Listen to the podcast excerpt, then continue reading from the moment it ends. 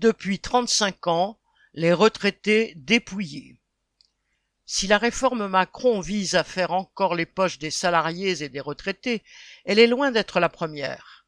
À partir de 1987, les retraites n'ont plus été indexées sur les salaires, mais sur les prix.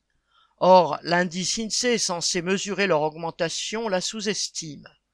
Avant 1993, on pouvait prendre sa retraite à 60 ans et avoir une pension à taux plein avec 37 annuités et demie de cotisation.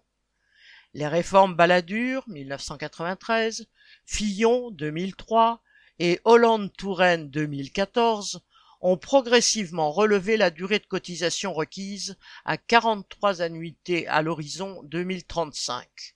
En 2010, Sarkozy et Wörth avait relevé l'âge légal de 60 à 62 ans, une réforme sur laquelle la gauche, une fois de retour au pouvoir, s'est gardée de revenir. Les retraites complémentaires ont également été réduites par des mesures techniques, entre guillemets, comme la baisse du rendement du point, entre guillemets, et la mise en place d'un coefficient de solidarité, entre guillemets.